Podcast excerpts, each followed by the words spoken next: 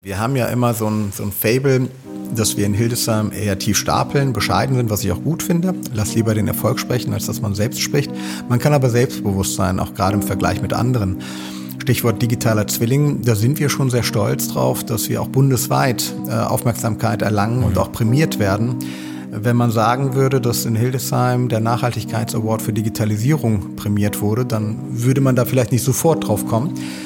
Und auch viele weitere Dinge, ähm, wo ich fest davon überzeugt bin, dass wir in den nächsten Jahren viele, viele Dinge bringen, wo andere Städte uns fragen, wie macht ihr das eigentlich? Mein Name ist Hassan Kaiki und das hier ist der Podcast High Wirtschaft. Wir begrüßen im Herzen Hildesheims in der Bischofsmühle spannende Gäste aus der regionalen Wirtschaft, der Tech- und Digitalszene.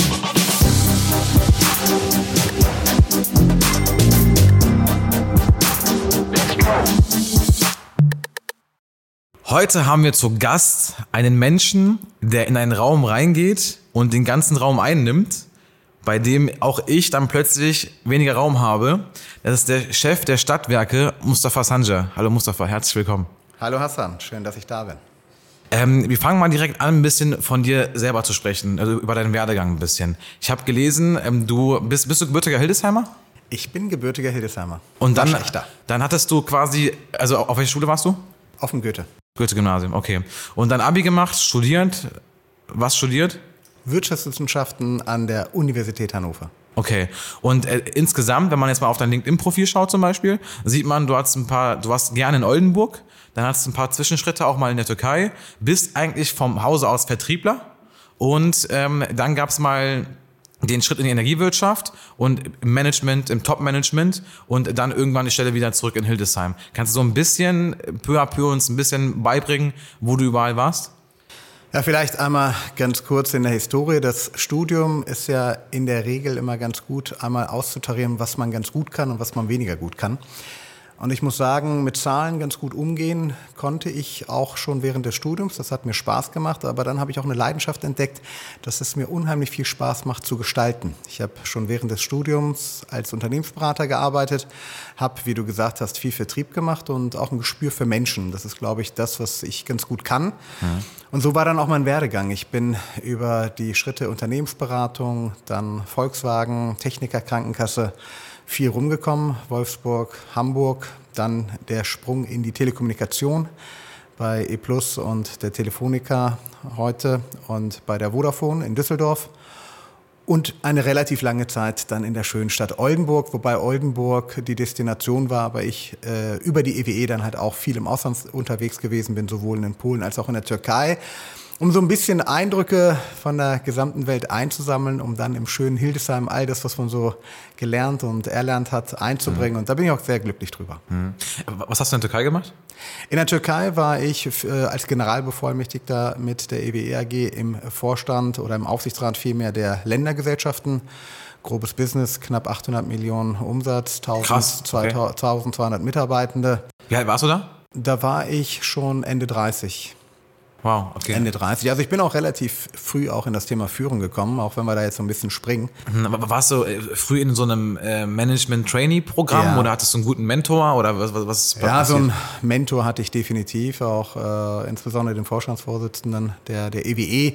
Aber es ist schon so, dass ich auch gute Weiterentwicklungsmöglichkeiten hatte. Ich bin ja Diplom-Wirtschaftswissenschaftler, war aber auch bei der Boston Business School, wo ich verschiedene Managementprogramme gemacht habe, auch in der EWE-Akademie, mhm. die das Top-Management vorbereitet haben und war auch in St. Gallen in einem Executive-Programm. Okay. Und das sind natürlich so Impulse, ja, ja, die, die einen weiterbringen. Auf der anderen Seite sage ich aber immer. Man ja vorprogrammiert für den Erfolg. Das weiß ich nicht, äh, weil dann, wenn es so leicht wäre, würde es ja jeder machen. Aber ich glaube, der wesentliche, der wesentliche Feinschliff ist immer dann direkt im Feld mit den Menschen zusammen Projekte zu bewegen und das Thema Mut, Neugier, Gestaltungswille, das waren schon so Dinge, die mich eigentlich relativ früh gepackt haben. Und wenn man mhm. mutig ist, Gestaltungswille mhm. hat und auch neugierig ist und sich auch auf Neues einlässt, dann entwickeln sich Dinge. Mhm. Und ich werde natürlich oft gefragt, auch von Menschen, Mensch, so ein toller Karriereweg, ist das geplant? Ich muss ganz nüchtern sagen, ich bin schon sehr glücklich über das, was ich erreicht habe, aber geplant oder planen, andersrum, kann man so etwas nicht. Das entwickelt sich, mhm. aber immer eine Tür nach der anderen. Das heißt, man muss etwas leisten wollen, man muss mhm. sich entwickeln wollen. Mhm. Und man muss dann auch die Leistung bringen, die gewünscht ist. Und dann öffnen sich Türen, die man so vielleicht mit 18, 19, 20 nicht für möglich hält. Mhm. Erinnert mich gerade ein bisschen an unseren ersten Gast, Antoni Kosas, als ich die Frage gestellt habe, wie sieht deine Vision aus für die nächsten zehn Jahre, meint er, keine Ahnung. Äh, ich weiß ja gar nicht, was in zehn Jahren passieren wird. Also er meint, natürlich habe ich ein paar Ideen und Gedanken, ja. aber am Ende wird es eh anders kommen. Von daher bin ich da vollkommen entspannt und das mir jetzt da keine großen, wahnsinnigen Ziele, die mich unter, unter Druck setzen oder sowas. Cool. Ähm, wenn du auf einen Satz runterbrechen müsstest, was du von deinem, was so Key Learning von deinem Mentor war, welcher Satz wäre das? Ich glaube, der Punkt, den ich gerade benannt hatte mit Mut, Neugier, Gestaltungswille und dabei immer sich als Mensch treu bleiben. Diese Kombination, die hat mich schon geprägt. Aus was für einer Familie kommst du eigentlich? Du bist quasi äh, zweite Generation hier in Deutschland? Genau.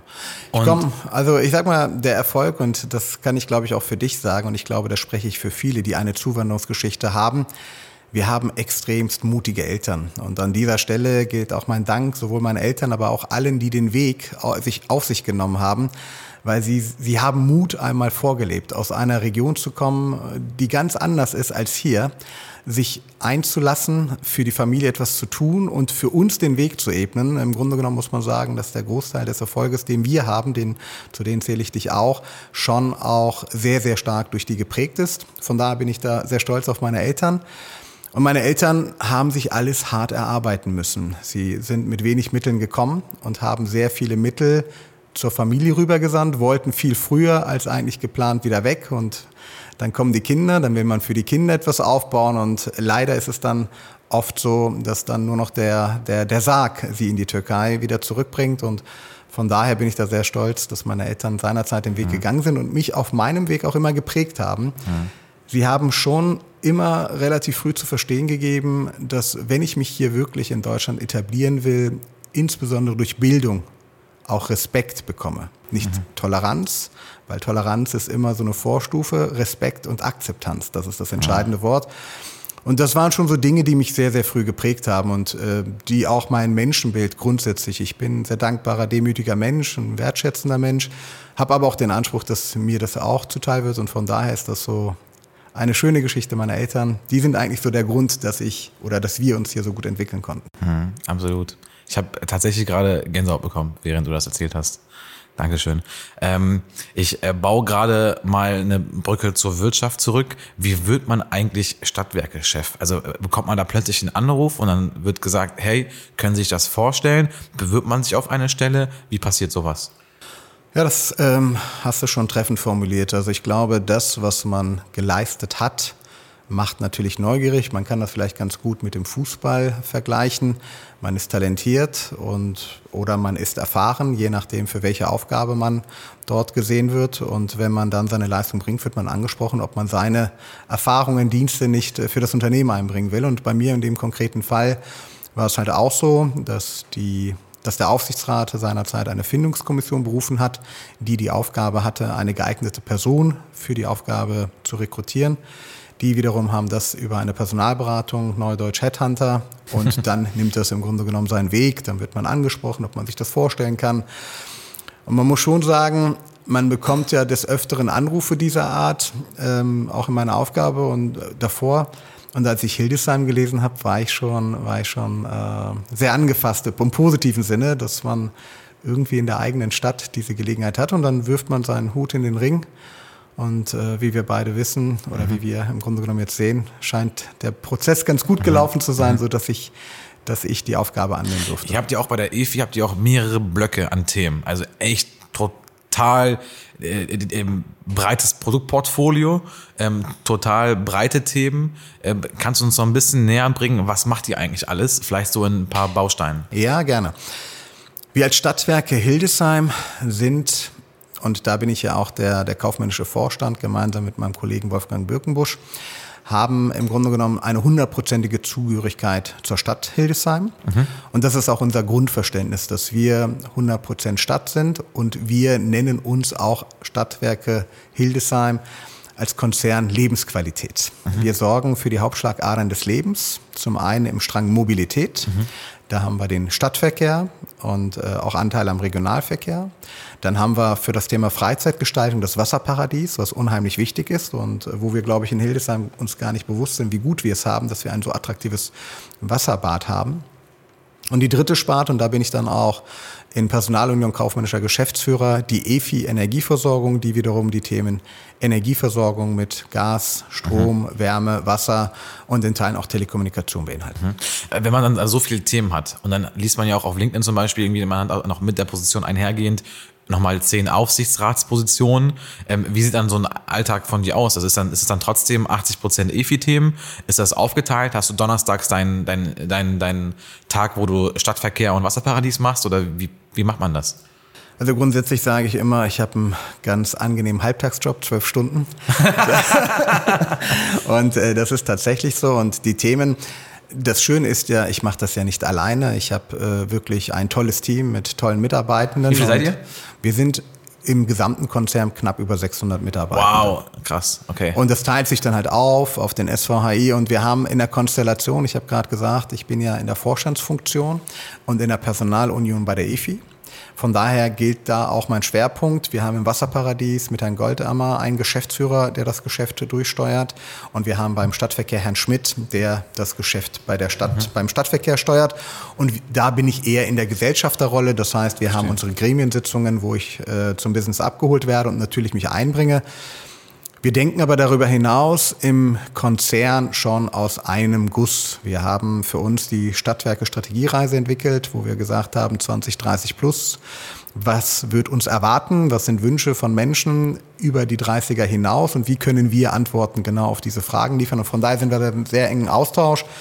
Aber mein Fokus ist da, muss man schon nüchtern sagen, im Daily Business bei der EFI. Du hast mir auch schon mal auch mal privat gehabt, dass du so ein eigentlich schon ein Bild hast, wie die wie das Ganze aussehen sollte bis 2030, in welche Richtung es gehen könnte. Was sind so die derzeit so die Trendthemen, hätte ich schon fast gesagt. Ähm, und äh, was wird definitiv den äh, Schwerpunkt legen für die nächsten Jahre bei euch? Also erstmal die Key Facts relativ einfach benannt. Was wir definitiv machen müssen, ist nah an den Menschen, nah an den Bürgerinnen und Bürgern zu sein. Weil nur wenn wir das sind, wissen wir, wo die Welt hingeht. Du hattest das eingangs gesagt von dem Gründer der Digistore. Wir wissen nicht, was die Zukunft bringt, aber wir nehmen sie mal selbst in die Hand. Und das ist, sag ich mal, ein grundsätzliches Mindset-Thema, dass wir uns dessen bewusst sind, was passiert in der Region, in der Stadt und da nah dran zu sein. Dann haben wir natürlich auch Zukunft braucht Herkunft einen ganz klaren Versorgungsauftrag. Wir sind für die Hauptschlagadern des Lebens verantwortlich. Wir bereichern eigentlich alles. Ich meine, was bringt eine Playstation, toller Fernseher, wenn ich keinen Strom habe? Mhm. Der Strom ist wichtig, Standard, aber so einfach ist das halt nicht. Gleiches gilt für Wärme. Was nützt mir im Grunde genommen eine Party, wenn es kalt ist und so weiter und so fort. Das heißt, diesem Auftrag müssen wir gerecht werden mhm. und da kommen wir dann in die Kette und das ist bei uns auch strategisch verankert, dass wir nachhaltig als strategischen Eckpunkt sehen. Und Nachhaltigkeit zum einen ökologisch, dass wir natürlich Treiber der Energie- und Mobilitätswende sind, da komme ich gleich zu, dass wir aber auch ökonomisch, wirtschaftlich erfolgreich sind, weil wir machen nicht nur Business, Produkte, Services und Dienstleistungen, sondern wir bringen uns auch aktiv ein ins Stadtleben mit unserem Gemeinwohl, wo wir Sponsorings machen, Bildung unterstützen, Kultur unterstützen. Und wir wollen natürlich auch ähm, den Wirtschaftskreislauf hier in der Region stärken. Stichwort mit Unternehmen, mit Partnern, Kooperationspartnern in der Region äh, zusammenarbeiten, Dinge zusammenbringen. Da haben wir in Hildesheim auch eine sehr, sehr gute Grundlage. Das sind so die Dinge, die uns beschäftigen. Und wenn wir sagen, die drei Kernpunkte Kundenzentrierung, Versorgungssicherheit, Nachhaltigkeit, dann müssen wir uns auch dessen bewusst sein, um das gewährleisten zu können, dass wir Digitalisierungschancen aktiv nutzen. Das heißt Digitalisierung da, wo es Sinn macht, nicht des Digitalisierungswillens, sondern wo wir relativ konkret sagen, was bringt es den Menschen hier in der Region, was bringt es uns als Unternehmen und was bringt es perspektivisch vielleicht auch als digitale mhm. Geschäftsmodelle. Das vielleicht so einmal aus einer Helikopterperspektive, was so die wesentlichen Parameter sind, die uns in die nächsten Jahre begleiten werden, das wirklich im Mindset zu verankern, konzentriert zu sein mhm. und ähm, dergleichen. Digitalisierung ist ja auch schon ein Thema in auch schon in den letzten Jahren gewesen. Gibt es äh, denn ein ähm, Prestige-Projekt, an was du direkt denkst, wenn du hörst Digitalisierung und EFI?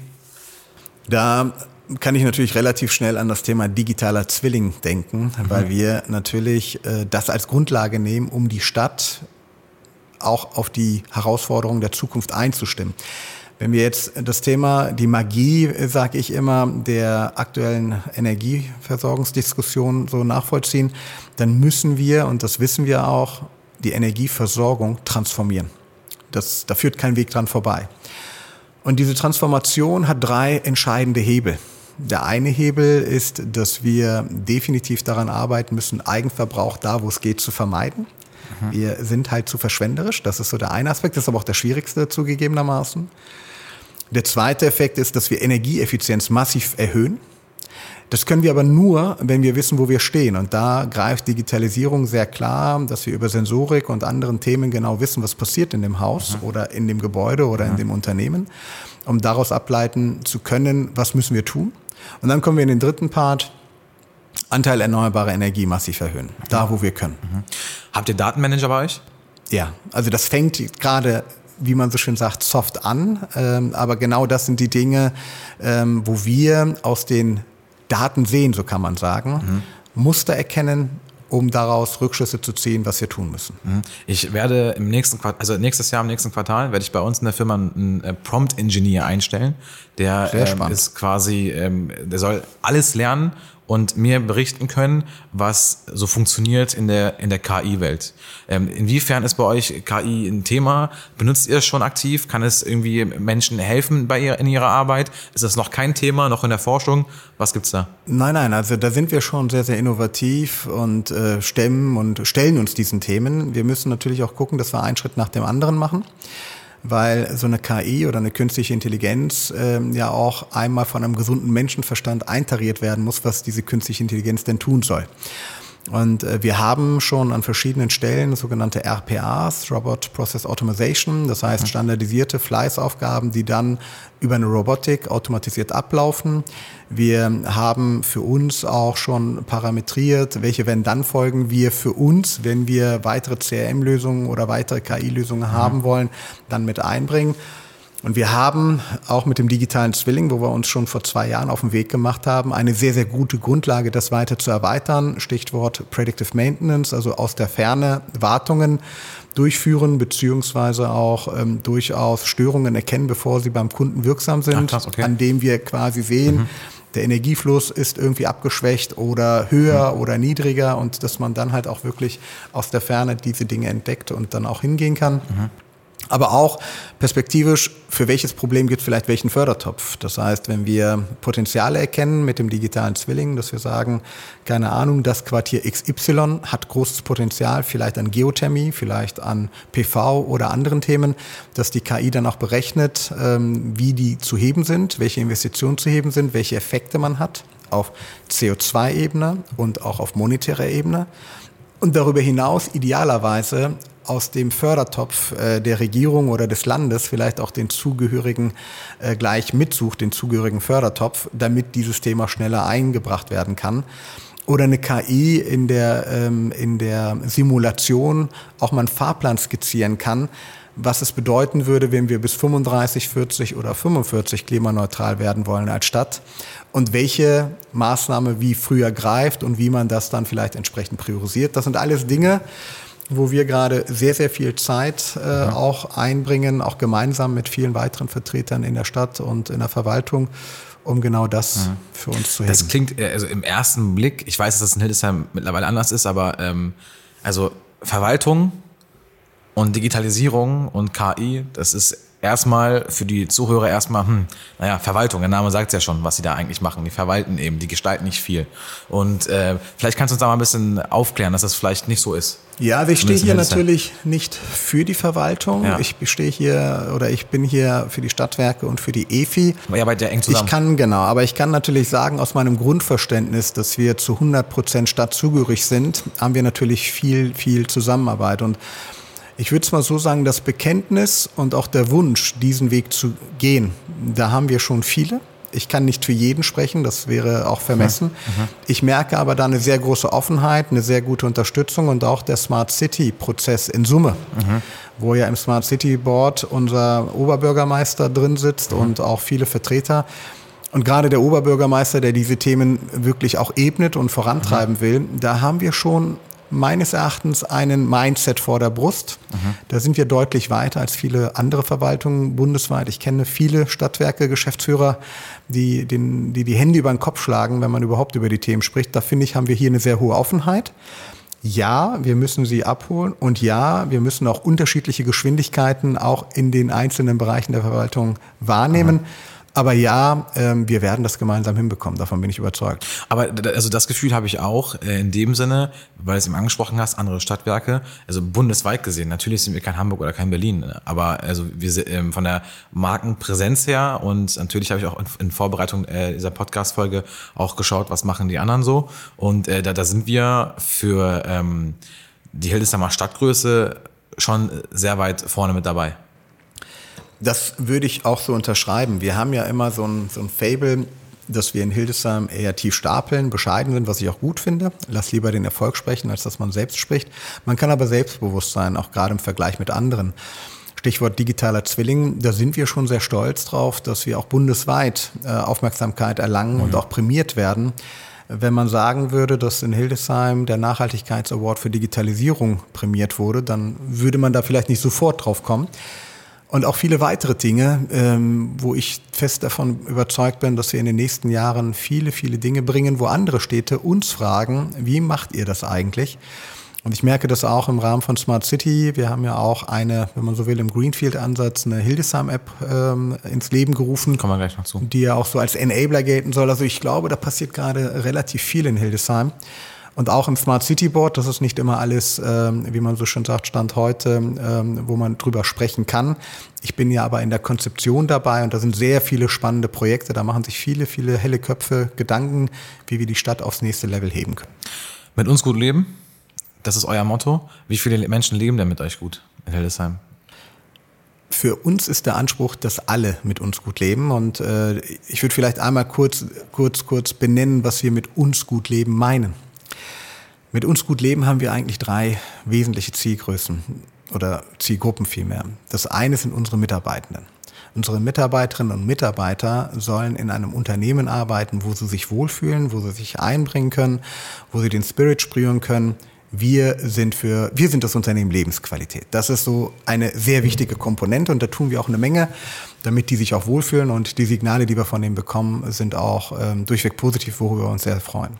Die zweite Zielgruppe sind natürlich die Bürgerinnen und Bürger, unsere Kundinnen und Kunden, die das auch spüren sollen, dass wir den Unterschied machen, wenn es um Fragen geht der Energieversorgung, wenn es um Fragen geht der Wasserversorgung, wenn es auch aber auch um Fragen der Mobilität geht. Und ja, wir haben natürlich auch berechtigte Ansprüche, die an uns gestellt werden.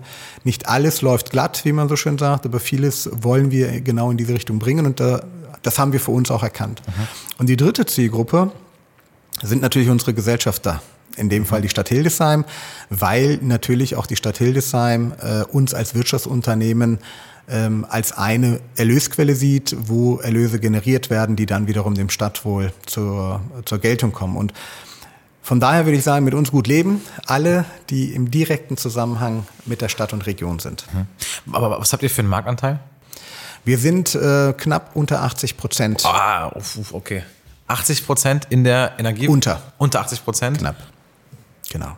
Im Landkreis, in Hildesheim oder wie kann ich das vorstellen? In unserem Netzgebiet. Also wir haben ja im Grunde genommen immer einen, ein Netzgebiet, das ist das EFI-Netzgebiet und in diesem Netzgebiet ähm, haben wir sehr gute Marktanteile. Wir haben auch die große Freude, dass wir nach über zehn Jahren, wo wir Marktanteile kontinuierlich verloren haben, ähm, das ist das liegt in der Natur der Sache. Man ist seinerzeit mit 100 gestartet und dass man äh, immer mehr Kunden abgibt, das ist, geht vielen Energieversorgern so. Aber wir haben tatsächlich in dieser wirklich schwierigen Phase ähm, mit Corona und Co. auch Marktanteile wieder gewinnen können. Das heißt, Echt? wir okay. haben seit 21 auch wieder sowohl im Strom als auch im Gassegment mhm. mehr Kunden gewonnen als verloren. Okay. Okay. Und es ist ja so, also man wird ja im Grunde genommen mit der EFI hier geboren. Also äh, wenn man jetzt irgendwie in eine neue Wohnung einzieht oder sowas, also die EFI ist erstmal da und dann kann man überlegen, ob man vielleicht noch irgendwie was, was anderes findet, ähm, was aber dann vielleicht auch unpersönlicher ist. Also ihr seid ja wirklich sehr, sehr persönlich, sehr, sehr nah dran an den Menschen. Ihr seid sogar so nah dran, dass ihr sogar bei den Menschen zu Hause seid mhm. ähm, und dass auch eure Mitarbeiter auch regelmäßig bei den Menschen zu Hause sind, ähm, wenn die mal was prüfen oder wenn die mal was, was irgendwie den, den, den Zähler nachlesen wollen oder sowas.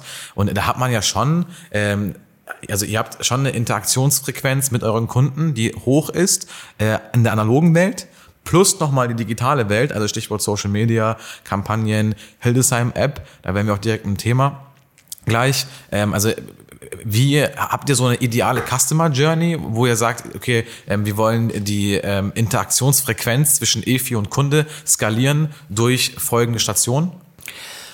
Das ist am Ende des Tages immer ganz gut, wenn man sich einmal, bevor man Tempo erhöht, die Frage stellt, warum man sich überhaupt auf den Weg machen möchte. Und wir haben für uns das Warum beantwortet und unser Anspruch ist, dass die Menschen hier in der Region mit uns gut leben und wir Energiefragen, Mobilitätsfragen und Wasserversorgungsfragen und auch Freizeitgestaltung, dass wir diesen Fragen Antworten liefern.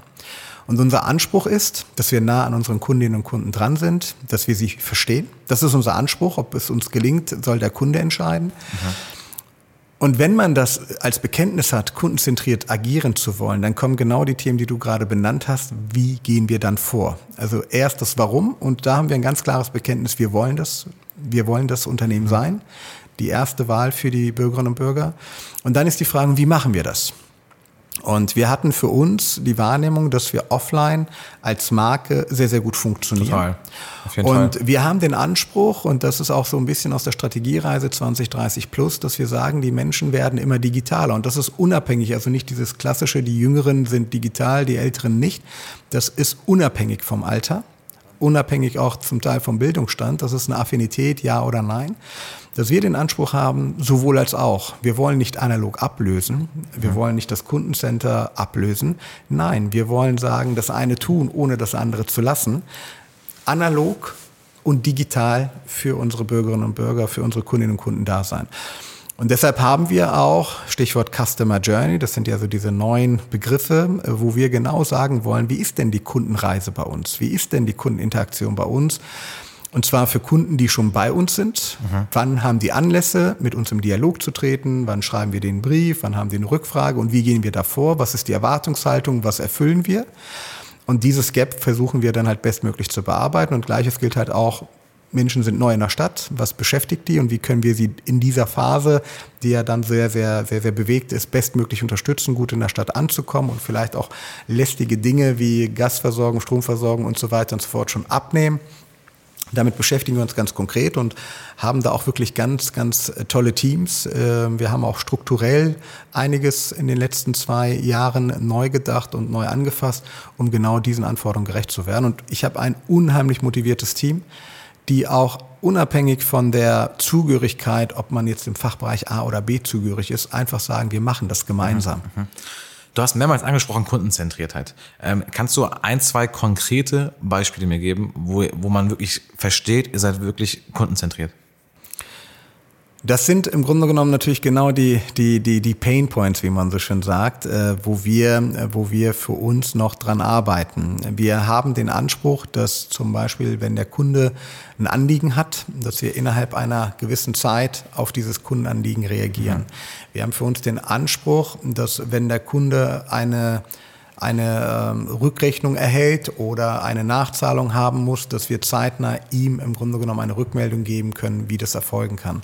Und wir haben natürlich auch den Anspruch, dass die Dinge, die ihn beschäftigen könnten, im Sinne von Kundenzentrierung, dass wir so viel über ihn wissen, dass wir ihn halt auch mal ansprechen dürfen, wenn er zum Beispiel eine Affinität für Ökothemen hat, Ökostrom hat und wir eine ökologische Lösung in der Wärmeversorgung haben, dass wir das wissen und ihn auch entsprechend ansprechen.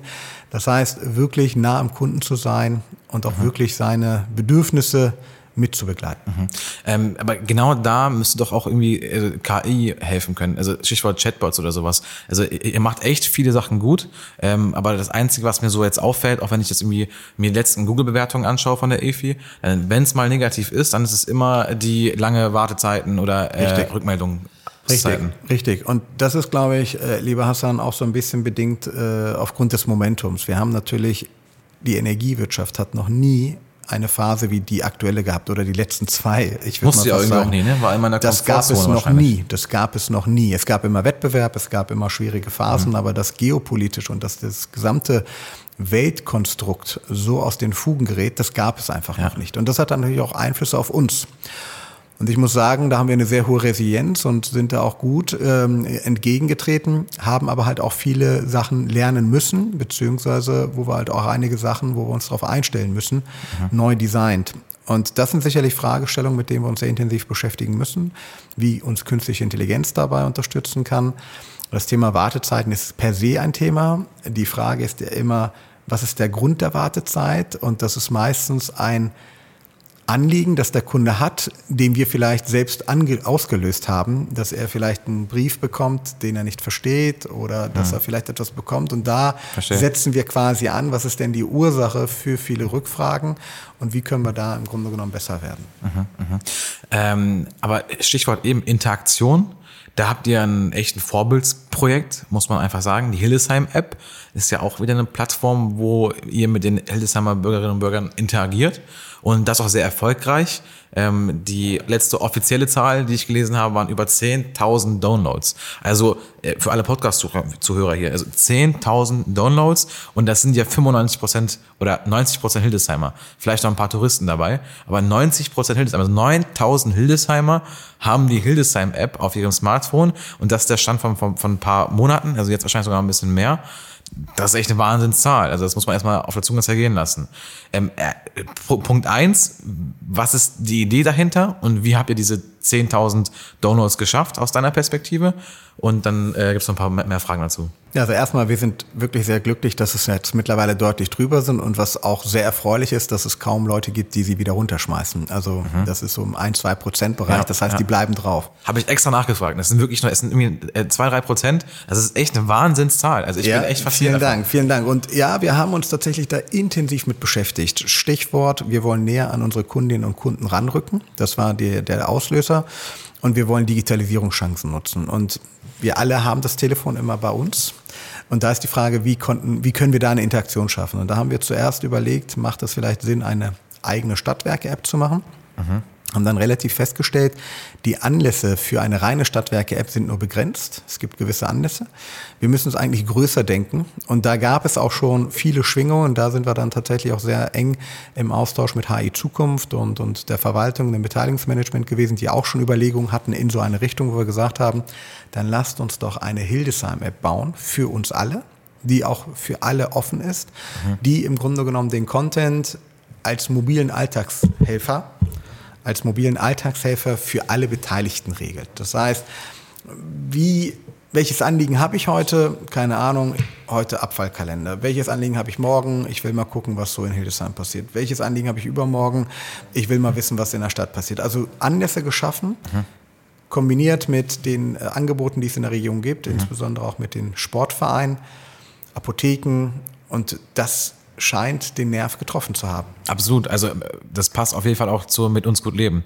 Ähm, und also für alle Zuhörer gerade, ladet auf jeden Fall mal die App herunter, schaut euch die App an. Man muss dazu sagen, ihr habt so eine krasse Download-Zahl, obwohl es ja noch gar nicht so krass individuell ist in den Funktionen. Also wenn es jetzt schon so gut funktioniert und die Zahlen schon so hoch sind, jetzt habe ich irgendwie mitbekommen, seit ein, zwei Tagen kann man sich auch registrieren, um, um irgendwie Tickets zu kaufen. Äh, ich glaube bei den Invaders meine ich. Ja, das Digital Payment, wir haben jetzt Invaders, aber wir wollen das natürlich auch ausweiten mhm. auf die, auf die ähm, Eintracht, VV mhm. und viele mhm. weitere. Also die Plattform wird vielen offen stehen. Wir wollen, also wir meinen das ernst, dass das den mobilen Alltagshelfer ja. mitgeben Ich soll. finde auch, also aus meiner Perspektive macht ja echt viel, aber ich finde, das ist das Innovationsprojekt aus, aus meiner, also für euch, weil ähm, also es gibt wenn man, wenn wir jetzt mal, mal einen Blick werfen äh, in die USA. Die größten Firmen, die es gibt, die größten Gastrobetriebe, die es gibt, haben kein eigenes Gastrounternehmen, äh, die haben eine Plattform, sowas wie Lieferando. Die größten Immobilienunternehmen haben keine eigene Immobilien, das Airbnb hat eine Plattform. Der größte Marktplatz ist Amazon, der, der, mittlerweile verkaufen eigene Produkte, aber damals nicht, ähm, machen die darüber. Ähm, einer meiner Bekannten, das ist CFO von Sixt, Kai Andrzejewski, und der hat mir verraten, mit der Sixt-App mit der Sixt-App machen die circa eine Million Euro Umsatz pro Tag. Das wollen die aber noch weiter ausschöpfen. Wow. Und, und mit der Sixt-App haben die gar nicht die Vision, nur ihre eigenen Produkte zu vermarkten. Wenn wir jetzt in die Six-App reingehen, dann sehen wir, da gibt's Six Sharing, ja, da gibt's auch Six Rent a Car, ja, auch, aber da gibt's auch Uber, da gibt's auch E-Scooter. Also es ist eine Mobilitätsplattform. Und das ist so genial, dass, der, ähm, dass die Familie Six sagt, wir sind keine Autovermietungsfirma. Die Familie Six sagt, wir sind ein Tech-Unternehmen mit angeschlossener Autovermietung. Das ist eine andere Positionierung. Und, und, und, und, das ist so faszinierend. Und im Grunde genommen macht ihr das ja ähm, in einer anderen Branche, also in einer anderen Welt quasi, regional, persönlich, sehr nah an den Menschen dran nach und auch noch mit sehr, sehr guten Downloadzahlen. Ähm, von daher auf jeden Fall äh, Applaus dafür. Ja, vielen Dank. Aber genau das, also wirklich herzlichen Dank und an dieser Stelle auch ein ganz großes Dankeschön ähm, an, an die Projektleiter bei uns. Das machen bei uns Stand heute, das kann man gar nicht laut sagen, zwei Personen, die das Thema begleiten. Und ja. die machen das sensationell. Ja. An dieser Stelle auch ein großes äh, Dankeschön.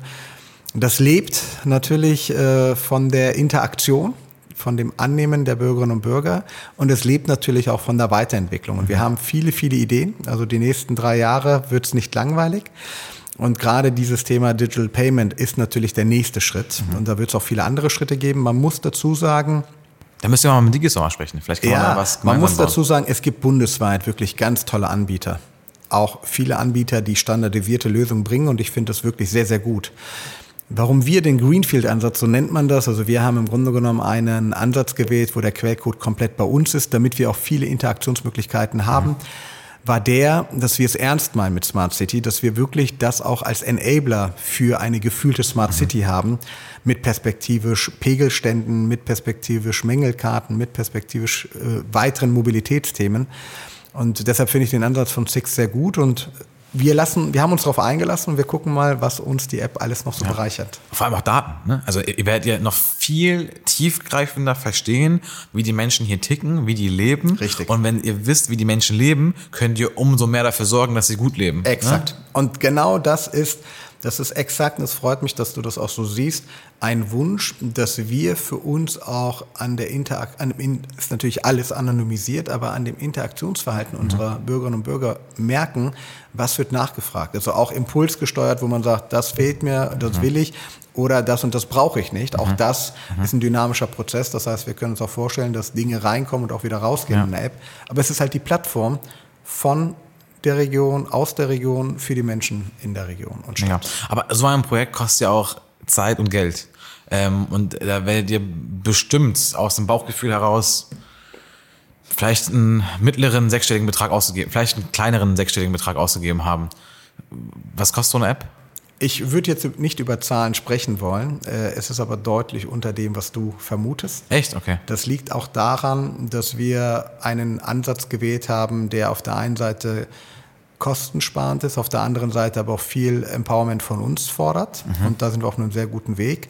Ich muss dazu sagen, ich bin da auch sehr glücklich drüber, dass die Sparkasse relativ schnell uns auch dabei unterstützt hat. Also auch die sind quasi, wenn man so will, ein, ein, ein, einer der Premium-Partner, damit wir das Leben voranbringen und haben sich da auch für drei Jahre entsprechend committed. Das will ich ja auch nicht unerwähnt lassen.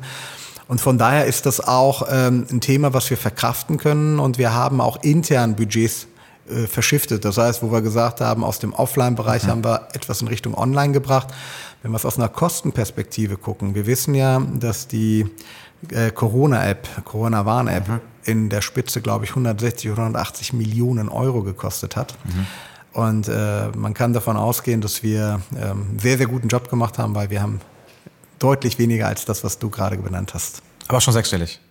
Wir sind im sechsstelligen Bereich, okay, das stimmt, aber einen sehr niedrigen. Okay, verstehe.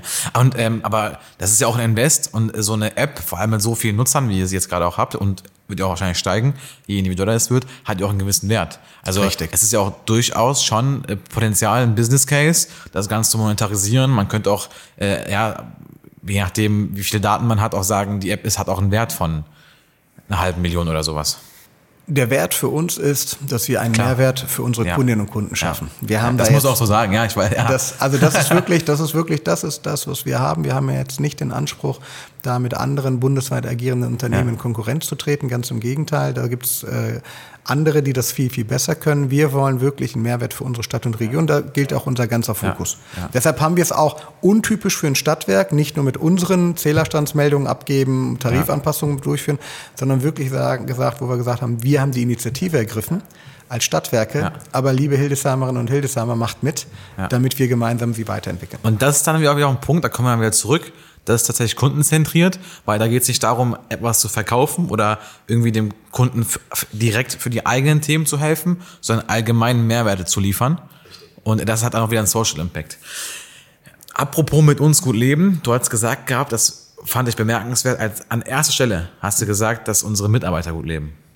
Und euch darf man das glauben, weil ihr habt auch eine ähm, Auszeichnung, die nicht jeder bekommt, von Kununu, dass ihr ein guter Arbeitgeber seid. Was macht ihr gut? Weil es gibt so viele, ich bin auch, auch überwiegend in der Industrie unterwegs, überwiegend so in der Automobilindustrie und da gibt es so viele Industrieunternehmen, die es nicht hinbekommen, eine gute, positive Arbeitskultur zu schaffen. Ähm, was macht ihr, was glaubst du, woran es bei euch liegt, dass es so gut funktioniert? Also erstmal muss man das natürlich die Mitarbeitenden fragen, dass sie sich so wohlfühlen. Das haben wir auch getan im Rahmen der Mitarbeiterbefragung. Da hatten wir wir haben Kununu, eine hundertprozentige Weiterempfehlungsquote und wir haben mit Great Place to Work genau, genau. auch eine Frage gehabt, wo es darum ging, ist die EFI ein sehr guter oder guter Arbeitgeber, wo 91 Prozent mit Ja geantwortet haben. Das ist für uns ein ganz, ganz großes Plus. Ich kann mir vorstellen, dass wir es ernst meinen mit dem familiären Miteinander. Und ich kann mir auch vorstellen, wir haben in der Philosophie viele Unternehmen lassen sich ja über Finanzkennzahlen steuern. Das Aha. ist auch am Ende des Tages richtig, wo man guckt, wie läuft das Unternehmen, hat einen Wert XYZ. Aha. Wir versuchen aber auch wieder dort Ursache-Wirkung in der Ursache festzustellen, was führt denn zu diesem tollen wirtschaftlichen Ergebnis und haben dann relativ einfachen Dreiklang. Wir sagen, glückliche, zufriedene, motivierte Mitarbeitende sorgen für die richtigen Projekte, Prozesse, Strukturen die wiederum führen zu guten, nachhaltigen Produkten, die bei Kunden gut ankommen. Mhm. Das wiederum führt zu einer hohen Kundenzufriedenheit. Eine hohe Kundenzufriedenheit führt zu hoher Loyalität. Und diese hohe Loyalität heißt, dass man im Grunde genommen sein wohlverdientes Geld auch uns im Grunde genommen zuschreibt. Und das wiederum macht sich in den nachhaltigen Erlösmodellen bemerkbar und ein gutes Finanzergebnis. Mhm. Das heißt, zufriedene Mitarbeitende sorgen dafür, dass wir die richtigen, dass wir nah am Kunden sind, richtigen Produkte mhm. generieren. Das führt zu einer hohen Kundenzufriedenheit und das wiederum sichert uns nachhaltigen wirtschaftlichen Erfolg. Mhm. Und das meinen wir ernst. Wir sind, äh, wir haben den Anspruch, sehr nah an unseren Kunden, an unseren Mitarbeitenden dran zu sein. Wir haben eine Offensive auch gestartet. Was macht einen attraktiven Arbeitgeber aus, neben dem klassischen? Was gibt es an Zusatzleistungen? Was gibt es an Benefits? Stichwort Hansefit, Stichwort Jobrad, Stichwort Zuschuss fürs Betriebsrestaurant, Stichwort Homeoffice-Regelung, Stichwort Vertrauenskultur. Ja. Und das sind Dinge, die wir ernst meinen, ernst nehmen und anscheinend äh, äh, nehmen die Mitarbeitenden das auch so wahr und wir bekommen wirklich ein gutes Feedback, aber das verpflichtet natürlich diesem Anspruch auch, die nächsten Jahre gerecht zu werden.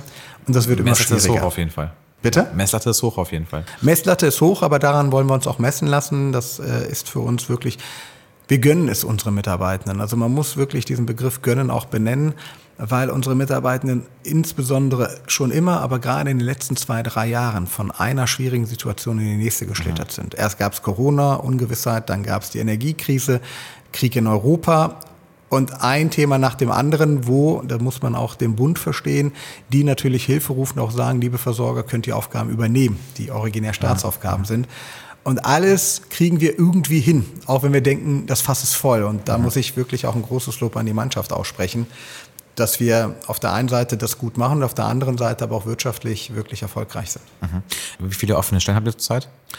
Aktuell müssten es, also das variiert, wir haben jetzt wieder ein paar gute Stellen gewinnen können. Ich würde mal sagen, so knapp 15.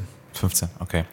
Äh, Lars Schmidt meinte, dass in den nächsten zehn Jahren bei ihm circa ein Drittel der Belegschaft gehen wird in Rente. Ähm, da habe ich ihm auch gesagt gehabt, ich meinte, okay, gut, also das sind bei ihm, ich meine, knapp 60, 70 Menschen. Ähm, und da ist die Frage, es gehen nicht nur, es gehen nicht nur ähm, diese Menschen in den nächsten zehn Jahren, sondern es gehen Menschen mit sehr viel Know-how, Erfahrung, Berufserfahrung und die wissen, wie es bisher funktioniert hat. Äh, Wissenstransfer, Stichwort. Ist das bei euch auch ein großes Thema? Absolut. Also wir sind auch ähm, dabei, dass wir insbesondere wohlverdiente Mitarbeitende, die dann jetzt bald gehen werden, ähm, schon in Tandems bringen, dass quasi die neue Person schon früher anfängt, damit sie auch Know-how übernehmen kann. Grundsätzlich bin ich immer ein großer Freund, dass das vorhandene Wissen nicht in den Köpfen, sondern eher in den Systemen des Unternehmens sein sollte.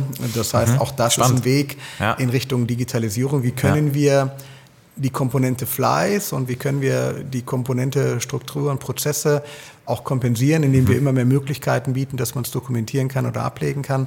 Das ist aber immer leichter gesagt als getan. Es gibt halt auch äh, Kolleginnen und Kollegen, die sind, wie man so schön sagt, unersetzlich. Mhm. Da werden wir uns und müssen wir uns darauf einstellen. Und äh, dieses viele Hände, schnelles Ende-Prinzip, ähm, das wird einfach, weil die Kräfte fehlen, auch immer weniger. Und wir müssen uns auch neu einstellen, also sowohl wir als auch unsere Arbeitnehmenden, dass es einen Markt geben wird, wo es nicht darum geht, Fachkräfte, sondern grundsätzlich erstmal Kräfte zu finden, mhm. die wir dann weiterentwickeln, gemeinsam. Äh, weil auch die Veränderungsbereitschaft bei den Mitarbeitenden vorhanden sein muss diese klassischen Jobs, klassischen Fleißjobs, da wäre mein Bild in der Zukunft schon so, dass das viel über auch Digitalisierung ablaufen kann. Mhm. Und dann wird es aber immer noch genug Menschen geben, die andere Aufgaben wahrnehmen müssen. Und darauf bereiten wir uns vor. Auch wir haben natürlich einen Generationswechsel vor der Brust. Mhm. Ähm zum Beispiel Herr Kutschera vom Helios. Ähm, das, Sascha hat aus Mexiko elf Pflegefachkräfte ja. hierher geholt. Ist so, ist so Einwanderung, Zuwanderung bei euch auch ein Thema? Habt ihr sowas schon mal gemacht oder? also wir sind andersrum. Nein, wir haben es noch nicht gemacht. Aber ja, wir sind offen bei der Frage, wie wollen wir Menschen in der Zukunft rekrutieren. Das muss natürlich durchdacht sein, das muss auch passen. Ich bin immer ein großer Freund von, äh, man nennt das ja auch so ein bisschen interkulturelle Kompetenz. Das eine ist, die Person reinzuholen, das andere ist aber der Person auch eine Zukunft zu bieten mhm. und das muss halt passen.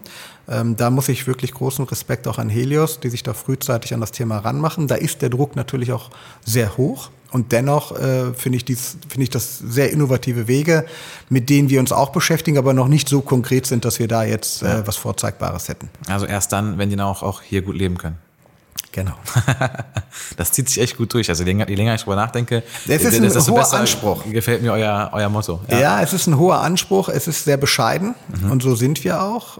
Und auf der anderen Seite haben ja. wir aber auch einen Anspruch, sehr leistungsfähig zu sein und dieses mit uns gut leben. Spätestens jetzt in der Energiekrise, wo jeder auch Angst hatte, kann ja. ich mein Haus im Winter heizen. Wussten wir, Versorgungssicherheit ist nicht per se garantiert. Ja, auf jeden Fall. Ähm, ich finde das auch so ein bisschen in deiner Position auch so ein bisschen aus der Marktperspektive ein bisschen schizophren, aus folgendem Grund. Weil auf der einen Seite hast du das Thema Energiepreiskrise, wirklich wahrscheinlich Gespräche mit Industrieunternehmen, die aufgrund der Energiepreise vielleicht an Wettbewerbsfähigkeit verlieren.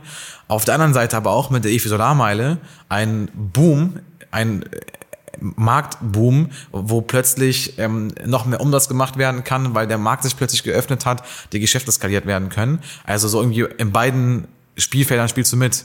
Da schießt du Tore und da musst du eher in Abwehrposition verteidigen.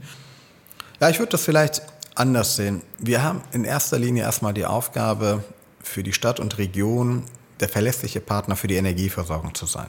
Mhm. Und Energieversorgung hat verschiedene Äste. Das eine ist natürlich, wie wandle ich Energie um? Also man spricht zwar von Energieproduktion, aber in der Regel wird Energie von einem Zustand in den anderen umgewandelt. Mhm. Aber reden wir mal auch von Produktion. Wie produziere ich Energie und wie verteile ich die Energie? Mhm. Und da haben wir verschiedene Aufgaben in Bezug auf Netze, in Bezug auf Vertrieb, in Bezug auf Handel. Und unser Anspruch ist, dass die Menschen hier in Stadt und Region sich darum keine Gedanken müssen und wir das managen. Mhm.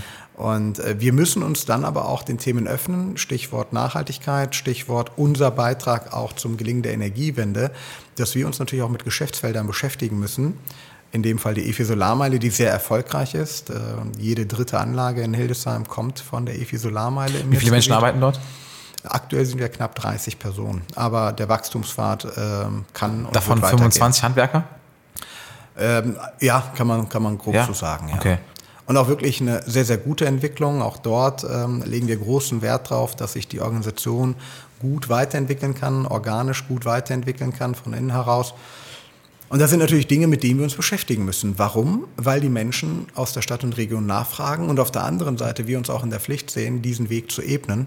Weil wir hatten ja auch bei den Stadtwerken die Initiative, bis 2040 spätestens klimaneutral zu werden. Mhm. Und wie man so schön sagt, von nichts kommt nichts. Wir müssen dann auch die richtigen Schritte gehen. Auf jeden Fall. Ähm, EFI Solarmeile ist eine hundertprozentige Tochtergesellschaft der EFI, richtig? Richtig. Okay. Ähm, und eins, ich würde mal sagen, der Perlen des Unternehmens, wirklich mit einem großen Potenzial und auch mit einem sehr, sehr guten, sehr, sehr guten Zuspruch, ähm, wo unsere Kundinnen und Kunden auch wirklich dankbar sind, dass sie die EFI Solarmeile da auch an, als Partner haben. Ja, und die Ladesäulen bauen die auch an, oder? Das ist auch eine Dienstleistung, die sie, die sie machen. Das ist nicht das Kerngeschäftsfeld, aber grundsätzlich, wenn wir mhm. ein Haus ganzheitlich denken, und das tun wir, mhm. dann empfehlen wir natürlich je nach Konstellation, dass wir sagen, zum einen, das äh, PV-Dach ähm, zu besetzen, dann zu sagen, bist du heute oder perspektivisch Elektromobilist, dann natürlich die Ladesäule, idealerweise in Kombination und natürlich auch ein Speichersystem, dass der produzierte Strom dann halt auch ähm, gespeichert werden kann, um den halt auch nachts zu nutzen. Mhm. Hast du auch schon PV-Anlagen bei dir? Ich bin gerade dabei. Echt? Cool. Macht die EFI Solarmeile. ja. ähm, von der Profitabilität her müsste ja die EFI Solarmeile relativ gesehen die profitabelste Kampagne sein?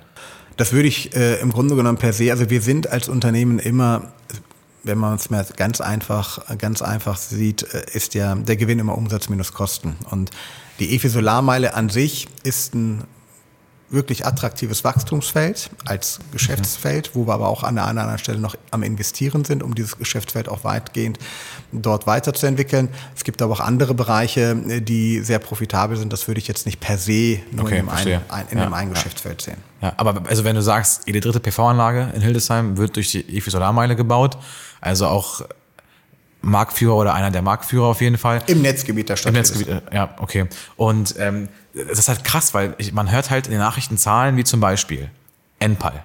Enpal vermietet, verpachtet, liest Solaranlagen. Das macht ihr seit ein paar Wochen auch, dazu komme ich genau. gleich.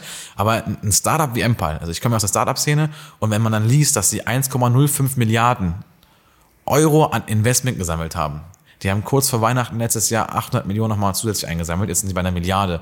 Und die Firmenbewertung liegt wahrscheinlich bei mehreren Milliarden. Vielleicht sind die auch schon Dekakorn, das weiß ich gar nicht.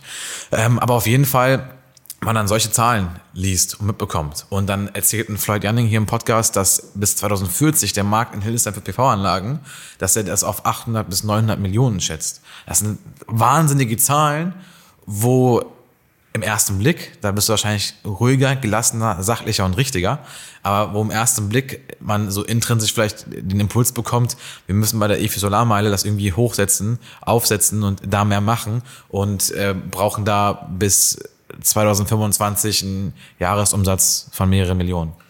Also, erstens, für uns ist das Thema Nachhaltigkeit unheimlich wichtig. Wir sind heute da und wir wollen und wir haben den Anspruch, auch in 25 Jahren für unsere Kundinnen und Kunden da sein. Das ist nämlich ein langes Business. Mhm. Äh, und wir wollen, dass viele Menschen an den Chancen der äh, Erneuerbaren teilhaben können. Deshalb haben wir auch dieses Modell jetzt, wo wir sagen, mhm. du kannst natürlich bei uns kaufen, du kannst aber auch bei uns mieten. Kannst du kurz erklären, wie das Modell genau aussieht? Das Modell ist relativ einfach erklärt. Der Kunde hat ein Dach und äh, er bekommt ein Angebot. Entweder er kauft sich eine PV-Anlage oder aber er sagt, ich möchte nicht mein bestehendes Geld komplett für dieses Thema einbringen oder ich bin vielleicht auch knapp bei Kasse und habe dann im Grunde genommen die Möglichkeit, ohne Anfangsinvestition für einen Zeitraum von 18 Jahren vorab festgelegten Beitrag dann meine Anlage aufs Dach zu bekommen. Das ist ein entsprechender Betrag, je nachdem wie die Dimensionierung, mit oder ohne Speicher. Wir haben viele Modelle auch mit Speicher. Habt ihr einen Finanzierungspartner dafür? Ja. Und wir haben im Grunde genommen auch die Möglichkeiten, dass der Kunde auch einspeist und dort auch eine garantierte Vergütung bekommt. Das heißt, auch dort, wenn er nicht zu Hause ist und äh, mhm. tagsüber viel produziert wird, hat er auch ein Erlösmodell, was er gegenrechnen cool. kann. Und damit, das machen wir natürlich. Wir gehen da auch in Vorleistung. Auf der anderen Seite machen wir das aber auch für die Stadt und Region, dass wir sagen, wir gehen mit gutem Beispiel voran. Und eine Enpal hat natürlich ein anderes Business im Kopf. Die wollen schnell groß werden, schnell skalieren. Ob es die aber in 20 Jahren noch gibt, kann ich heute nicht sagen. Aber ich kann sagen, dass es uns geben wird. Und das ist auch der Grund, warum wir hier in der Region nach wie vor sehr, sehr großen Zuspruch bekommen. Mhm. Und wenn man jetzt mal die Marktgröße sieht, und da bin ich gar nicht vermessen zu sagen, das werden wir alleine wuppen. Da brauchen wir viele Unternehmen, die gemeinsam den Weg gehen, um das Potenzial zu heben, weil die Aufgabe der Energie- und Klimawende ist eine Gemeinschaftsaufgabe. Mhm. Und ich würde mich freuen, wenn es eher ein Hildesheimer Unternehmen aus Stadt und Region ist, das an diesem Kuchen partizipiert und hier im Grunde genommen für Kundinnen und Kunden da ist, als vielleicht ein überregionaler, der vielleicht ganz andere Themen im Blick hat. Mhm. Absolut, absolut. Wärmepumpen, ist das bei euch ein Thema?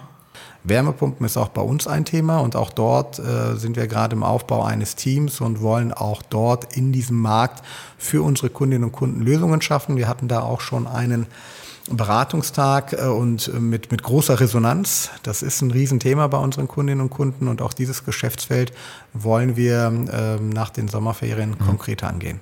Mhm. Aber also die EFI Solarmeile, die macht äh, schon in einem siebenstelligen Bereich Umsatz. Die sind gut unterwegs. Ja, okay. Die sind sehr gut unterwegs. Wie macht die EFI? Die EFI, also wir werden in diesem Jahr, ich, ne? ja, also wir werden in diesem Jahr, wir haben im letzten Jahr knapp 190, also wir werden auf jeden Fall die 200 Millionen Marke mhm. knacken. Wobei der also wobei euer Umsatzwachstum wahrscheinlich eher inflationär bedingt ist. Ja, genau. Also man muss dazu genau nüchtern betrachtet sagen, natürlich ist da auch Neugeschäft drin, aber im Wesentlichen ist natürlich durch die Preisanpassungen ein riesen Umsatzhebel drin. Man muss auf der anderen Seite aber auch sagen, dass wir sehr, sehr, sehr viel Wert auf die Unternehmensentwicklung Wert legen. Umsatz ist immer eine mögliche Kennziffer. Entscheidend ist, welchen Beitrag wir in Summe für die Region bilden. Mhm. Und der ist nicht nur monetär, sondern auch in dem Gemeinwohl, was wir für die Stadt leisten. Mhm abzubilden. Aber trotzdem seid ihr, habt ihr ja auch Gesellschafter und ihr müsst auch profitabel sein. Richtig. Und wenn und ihr das mal, sind wir. Ja, und wenn ihr mal unter 10 Prozent landet, dann klopfen die auch auf eure Finger. Wir sind äh, zum Glück gut unterwegs. Ja, ähm, sehr gut. Okay. Dann nochmal die Brücke zu Hildesheim als attraktive Stadt. Jetzt bist du auch in verschiedenen Gremien mit drin, bist bei, bei, bei Smart City mit dabei, ähm, in, äh, arbeitseng mit HI Zukunft, mit der Verwaltung, hast aber auch die große, weite Welt gesehen und hast viele verschiedene Sachen gesehen, im Konzern gearbeitet, in verschiedenen Unternehmen gearbeitet, auch im Management, im Top-Management. Wie ist so deine Perspektive auf die kleine, süße Stadt Hildesheim? Ich bin ja äh, gebürtiger Hildesheimer und ich liebe die Stadt. Und ich finde, dass die Stadt unheimlich viel Potenzial hat. Und ich finde auch, dass gerade eine schöne Mischung von vielen motivierten Köpfen unterwegs ist zu denen ich auch dich zählen würde, die wirklich Lust haben. Und wir sind ja hier auch äh, an der Bischofsmühle bei Unternehmer Hildesheim, wo wirklich viele Leute sich auf den Weg machen, das Potenzial zu entfalten. Und das macht einfach Spaß. Man muss nicht immer einer Meinung sein, aber alle haben das gleiche Ziel, die Stadt und Region vorwärts zu bringen. Ja. Und von daher würde ich sagen, ähm, ich blicke sehr rosig in die Zukunft und äh, die Stadt und Region mhm. Hat auf jeden Fall einen guten Plan vor der Brust. Äh, Werner Fricke lässt grüßen und äh, mit dem Hinweis, äh, frag doch mal äh, Herrn Sanja, ob er was zu sagen kann zu der Netzwerkarbeit ein bisschen. Vielleicht auch im Hinblick auf unser Unternehmerforum nächste Woche. Ja, das ist ja letztes Jahr auf äh, Initiative Unternehmer Hildesheim entstanden, wo wir gemeinsam mit der Volksbank, der Sparkasse, HI Zukunft und auch der HIREC gesagt haben, wie können wir, und das war ja so dieses Krisenjahr, wie können wir eigentlich die Unternehmen auf diesem Weg begleiten, ohne einfach nur zuzuschauen. Mhm. Und so ist dann das Format entstanden, Unternehmerforum, wo es verschiedene Themen gibt, die sehr wichtig sind für die Unternehmerinnen und Unternehmer in der Region und wo wir mit unserer Branchenkenntnis äh, Impulse liefern, Fragen aufnehmen, Antworten liefern Letztes Jahr wurde das sehr gut angenommen. Ich bin fest davon überzeugt, dass es dieses Jahr auch gut angenommen wird. Mhm. In diesem Jahr ist ja auch Olaf Lies mit dabei. Auch das zeigt die Wirksamkeit äh, dieser, äh, dieser Initiative, dass wir halt auch wirklich prominente Gesichter bekommen, die auch Interesse daran haben, wie sich Hildesheim entwickelt und was Fragen und Nöte der Unternehmerinnen und Unternehmer in der Region sind. Sag mal, als Stadtwerkechef, ähm, wie eng ist man da mit der Politik? Gibt's äh, also ist man dann öfter mal mit einem Ministerpräsidenten unterwegs? Es gibt unterschiedliche Konstellationen. Ja, in der Tat hat man viele Kontakte mit der Politik, sowohl lokal, aber auch überregional verschiedene Verbände, in denen man auch organisiert äh, ist über den ähm, Bundesverband Deutsche Energie- und Wasserwirtschaft oder den Verband mhm. kommunaler Unternehmen oder andere Verbände. Mhm. Das äh, ist immer konjunkturabhängig. Es gibt Phasen, jetzt so äh, Weihnachten und Neujahr rum, da war sehr viel aufgrund Gas- und äh, Strompreisbremsen. Mhm. Dann wird es ein bisschen weniger, aber ja, das gehört dazu. Wir sind ein kommunales Unternehmen, äh, Stichwort 100 Prozent Stadtwerke, Zugehörigkeit zum Konzern statt. Von daher ist das genauso. Mhm. Ähm, ich muss noch mal kurz noch mal nachhaken zum Pachtmodell. Ähm, nur für Privatkunden oder auch für Industrie? Aktuell ist das für Privatkunden. Gedacht, aber auch später für B2B-Markt? Ja, wir sind im Grunde genommen da tatsächlich am Überlegen, wie wir das Businessmodell weiterentwickeln. Das ist ja immer Nachfrage und, und Angebot und wir haben okay. aktuell eine sehr hohe Nachfrage bei Privatkunden äh, die wir bedienen wollen. Und dann werden wir das Modell weiterentwickeln. Auch dort, wir wollen kein Produkt bauen und einen Markt suchen, sondern wir haben mhm. das Produkt gebaut, weil die Nachfrage im Markt groß gewesen ist. Und das ist halt unsere Philosophie. Mhm. Und wenn Unternehmerinnen und Unternehmer sagen, das sind Lösungen, die wir brauchen, dann werden wir uns sicherlich auch Gedanken machen, wie wir diese Lösung schaffen können. Mhm. Äh, du kommst ja aus dem Vertrieb und Marketing und wirst dafür deshalb auch ähm, noch sensibler mit den Marketing-Themen umgehen bei euch im Unternehmen. Vor allem auch Stichwort digitales Marketing. Kennst du eure Klickzahlen, eure EFI-Homepage im Monat? So ungefähr? Ja, das, da will ich jetzt nichts Falsches sagen. Okay. Da will ich jetzt nichts Falsches sagen. Aber wir haben einen deutlichen Schub äh, in den letzten Jahren vollziehen können. Man muss natürlich auch sagen, wir haben jetzt eine sehr schwierige Phase, im, insbesondere im Vertrieb gehabt, weil wir auch keine Neukundenprodukte anbieten konnten. Der gesamte Markt war ja im Grunde genommen lahmgelegt aufgrund der Situation. Das sind eigentlich meistens die Treiber. Das heißt, die Klickraten orientieren sich auch immer an solchen okay. Themen. Man braucht ja, man braucht ja, du wirst es kennen, so eine Art Call to Action oder mhm. irgendeinen Impuls, warum ja. man, wieso, ja. weshalb. Ja. Ähm, aber wir merken schon, dass unsere Homepage sehr gut frequentiert wird, auch zu verschiedensten Themen, also auch gerade unsere Blogs oder auch gerade unsere unsere Seiten, wo wir Informationen für Kunden bereitstellen, die wird sehr, sehr gut penetriert. Finde ich auch wichtig, weil ähm, wenn ein Markt boomt, gibt es immer folgenden Effekt. Viele und Unternehmer aus anderen Branchen springen da mit drauf. Ja. Und die haben dann manchmal auch keine Ahnung davon, ganz ehrlich gesagt. Das ist so, ja. Und dann ist es umso wichtiger, dass seriöse, souveräne Unternehmen eben Richtig. diese Aufklärungsarbeit leisten und, und zwischen gut und schlecht unterscheiden können und darüber berichten. Deswegen finde ich da die Aufklärungsarbeit bei euch umso sensibler und wichtiger. Wir haben auch ein paar jüngere Zuhörer die vielleicht nicht so wie die meisten Gäste immer schon bereits etabliert sind und schon ein gewisses Standing haben und erfolgreich ja. sind, sondern gerade am Anfang ihrer Reise sind. Was waren so, ähm, was würdest du deinem 18-jährigen Ich vielleicht mitgeben?